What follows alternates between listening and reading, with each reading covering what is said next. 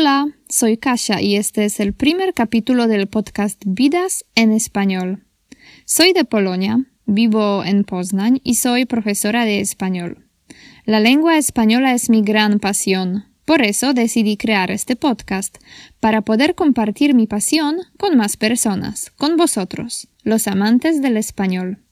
Mi objetivo es ayudaros a ampliar vuestro vocabulario y desarrollar vuestra comprensión auditiva, que a la postre también va a ayudaros a hablar. Vamos a hacerlo de una manera agradable e interesante, usando biografías de diferentes personas, de personajes de todo el mundo, mujeres, hombres, pintores, cantantes, deportistas, escritores, actores, científicos y muchos más. Gracias a estas historias vais a conocer muchas palabras nuevas de diferentes campos y además expresiones idiomáticas tan frecuentemente usadas por los españoles. Sin ir más lejos, os puedo decir que nos espera una estupenda aventura.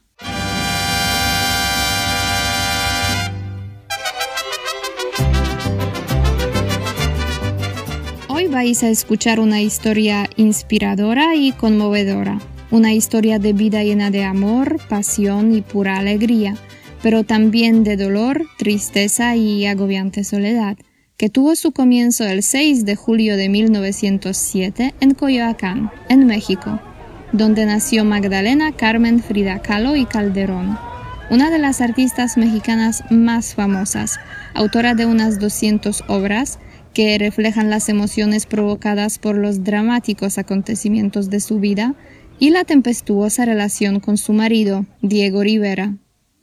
La verdad es que Frida es para mí una inspiración enorme y pienso que cada persona que aprende español debería saber quién es porque constituye una parte muy importante de la cultura hispánica. Por eso aparece en mis clases y cada uno de mis alumnos la conoce.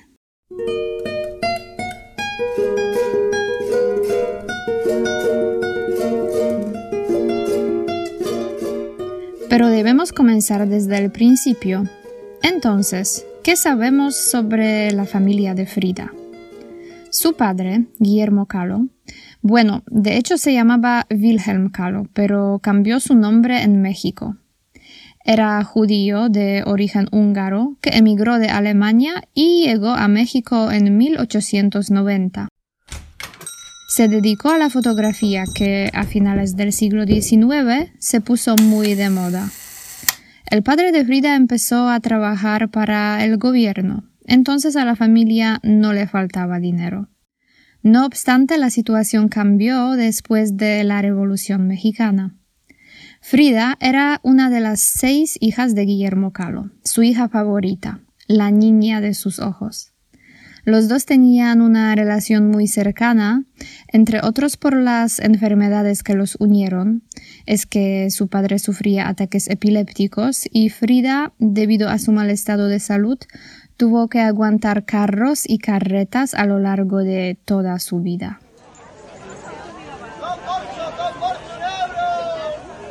Su madre, Matilde Calderón y González, era una mujer de ascendencia indígena, mexicana.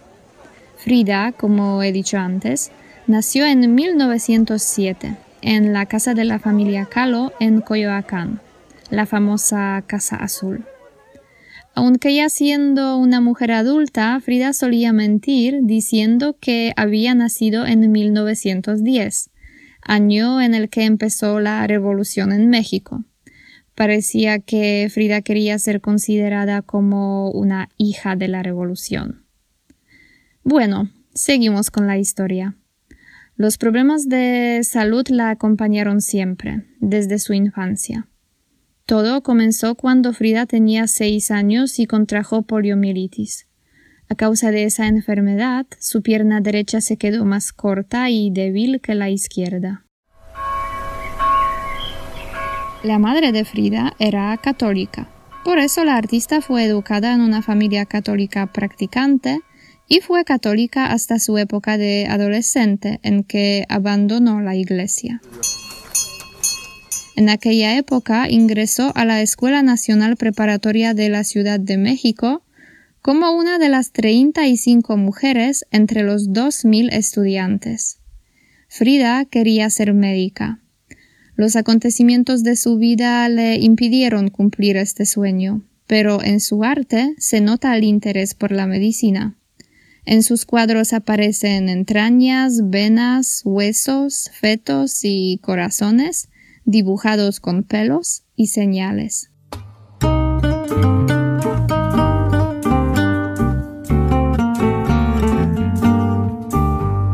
Bueno, de la Frida pintora hablaremos un poco más tarde. Ahora volvamos a la Frida adolescente, a la edad de 18 años.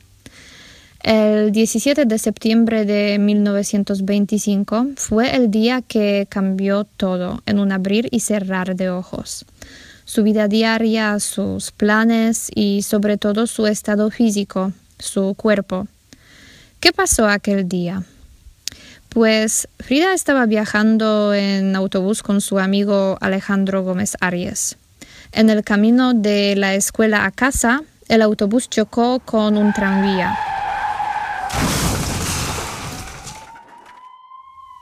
La colisión fue muy fuerte, causó la muerte de varios pasajeros. Frida sufrió múltiples lesiones, tenía numerosas fracturas de la columna vertebral, de las costillas, de la clavícula, del hueso pélvico y de la pierna. Tenía 11 fracturas en la misma pierna. Los médicos no creían que sobreviviera, pero logró sobrevivir.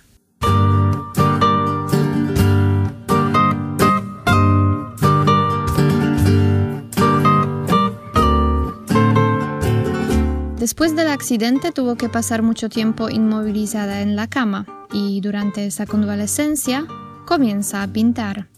Es que por un lado no tiene nada que hacer, se aburre como una ostra, y por otro lado necesita expresar de alguna manera el dolor y el sufrimiento que estaba padeciendo aquellos días.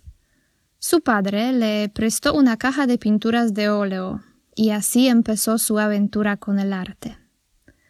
La cama de Frida tenía una estructura especial. Estaba cubierta con un baldaquín. En la parte interior del baldaquín había un espejo, gracias al que Frida podía verse a sí misma.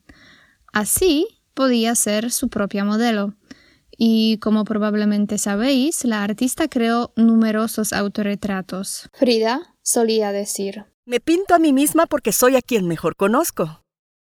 En general sus obras estaban marcadas por la historia de su vida, por su estado de salud y todas las consecuencias del accidente, la soledad, la lucha constante para poder vivir plenamente, el hecho de que no podía tener hijos y, por supuesto, aparte de por su salud, su arte estaba marcado por la relación con su marido. Sufrí dos grandes accidentes en mi vida, uno en el cual un tranvía me arrolló, y el segundo fue Diego. Sus caminos cruzaron por primera vez en 1922, cuando Diego Rivera, futuro marido de Frida, estaba trabajando en su primer mural en la Escuela Preparatoria Nacional, la escuela en la que estudiaba Frida. En aquella época ya era reconocido como un gran pintor. Después de unos años, en 1928, Frida decidió enseñarle sus obras a Diego y le encantaron, no solo las obras, sino también la joven artista. Así comenzó una historia de amor apasionada y tormentosa. Los dos se casaron en 1929. Frida tenía 22 años y Diego 43. No eran una pareja ordinaria, se puede decir que se parecían como un huevo a una castaña. Algunos comparaban su matrimonio con una unión entre una paloma y un elefante. Frida era pequeña y delgada y su marido enorme y obeso. Incluso sus obras eran totalmente diferentes. Frida creaba cuadros pequeños con muchos detallitos y Rivera pintaba murales, gigantescos frescos.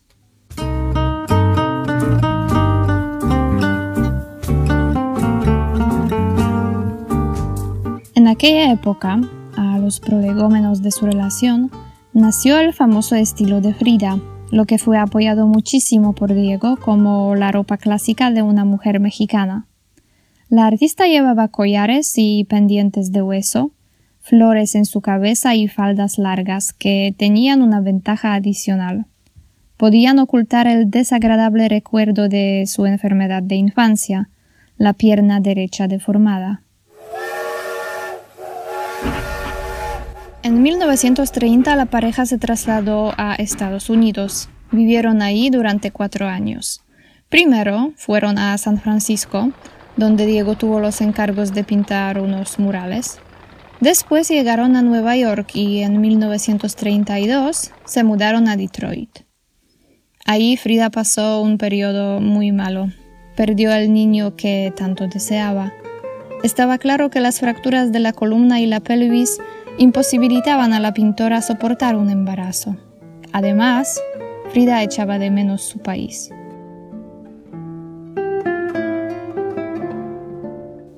Todos los sentimientos que la acompañaban los transmitió a la obra llamada Autorretrato en la frontera entre México y los Estados Unidos. Podemos ver en ello dos mundos totalmente diferentes, opuestos. México, donde reina la naturaleza representada por el sol, los relámpagos, las flores y los colores cálidos, y Estados Unidos, un mundo gris dominado por la técnica. En el centro, entre los dos mundos, está Frida, con un vestido de color rosa, llevando guantes largos y un collar, todo muy elegante. Si queréis ver el cuadro del que estoy hablando, simplemente tenéis que poner su título Autorretrato en la frontera entre México y los Estados Unidos en el buscador Google. Intentad hacerlo, es pan comido.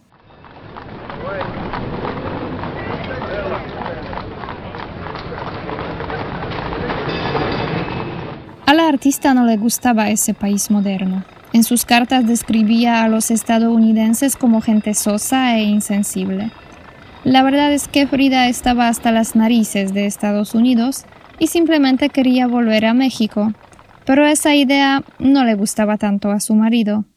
Irónicamente tuvieron que regresar de todas formas cuando Diego perdió el contrato después de poner la cara de Lenin en un fresco que estaba pintando en Rockefeller Center. Por supuesto, no había dicho nada a nadie de esto antes de hacerlo. A Rockefeller no le gustó y la colaboración terminó.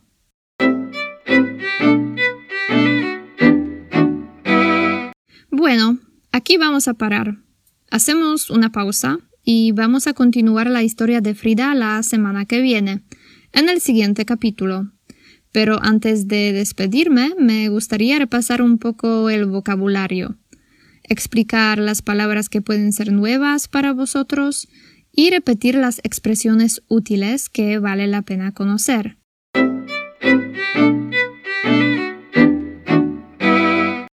Entonces, empezamos con la palabra conmovedor.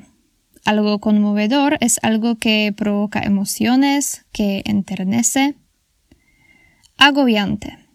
Agobiante es algo preocupante o abrumador es una cosa que fatiga. Tempestuoso. Tempestuoso significa tormentoso, violento o impetuoso. He usado también la expresión no obstante. Es sinónimo de sin embargo. Es una expresión muy útil en una narración hablada o escrita. Aguantar carros y carretas. Es una expresión idiomática que significa soportar situaciones difíciles con paciencia. En la historia apareció también la palabra ascendencia. Ascendencia es lo mismo que el origen o la procedencia. La poliomielitis. Poliomielitis es una enfermedad grave producida por un virus. Afecta al sistema nervioso central y puede llevar a la parálisis o generar deformidad. En la mayoría de los casos ocurre en niños de entre 4 a 15 años. Palabra impedir significa imposibilitar o obstaculizar. He usado también la expresión cumplir el sueño. Esta expresión la usamos cuando alguien consigue lo que quería, algo que deseaba. Las entrañas. Las entrañas son los órganos que están en el interior de nuestro cuerpo, como por ejemplo hígado o riñón, las tripas. La vena. Es un conducto de sangre. Por las venas la sangre vuelve al corazón. El feto. El feto es un embrión, el bebé que está en el vientre. He dicho que Frida dibujaba las entrañas con pelos y señales. Con pelos y señales es una expresión idiomática que significa detalladamente, con detalles. En un abrir y cerrar de ojos. Es otro modismo. Lo podemos usar para definir algo que pasa en un momento, muy rápidamente. Chocar. Este verbo lo usamos cuando hablamos de dos cosas que se encuentran violentamente, se topan. La lesión es un daño que puede ser causado por una enfermedad o un golpe. La fractura es la rotura de un hueso, es el efecto de romper una pierna, un brazo o otra parte del cuerpo. Las costillas. Las costillas son los huesos largos que forman nuestra caja torácica el pecho. La clavícula. Son los huesos que están situados en la parte superior de nuestro pecho. Unen el hombro con el esternón. Hueso pélvico. Hueso pélvico está situado en la parte inferior del tronco. Pertenece a la región anatómica que tiene muchísima importancia para las mujeres. La convalescencia. Esto es un periodo de recuperación, por ejemplo, después de alguna operación o enfermedad. Aburrirse como una ostra. Es una expresión idiomática que simplemente significa aburrirse mucho, no tener nada que hacer. Vale, en la historia apareció también la palabra autorretrato. Bueno, primero hay que explicar qué es un retrato pues es un dibujo o una pintura o incluso una fotografía de alguna persona. Y el autorretrato es simplemente un retrato, pero representando al autor de la obra. Arrollar. Es sinónimo de atropellar, es cuando un vehículo pasa por encima de una persona o un animal. Parecerse como un huevo a una castaña. Es un modismo que usamos cuando hablamos de dos personas o cosas que son totalmente diferentes. Obeso. Esta palabra la usamos definiendo a una persona con exceso de peso. He dicho que buscar el cuadro de Frida en Internet es pan comido. Cuando decimos que algo es pan comido, significa que es muy fácil. Soso. Una cosa sosa es una cosa que no tiene sabor. También puede ser una persona sin gracia.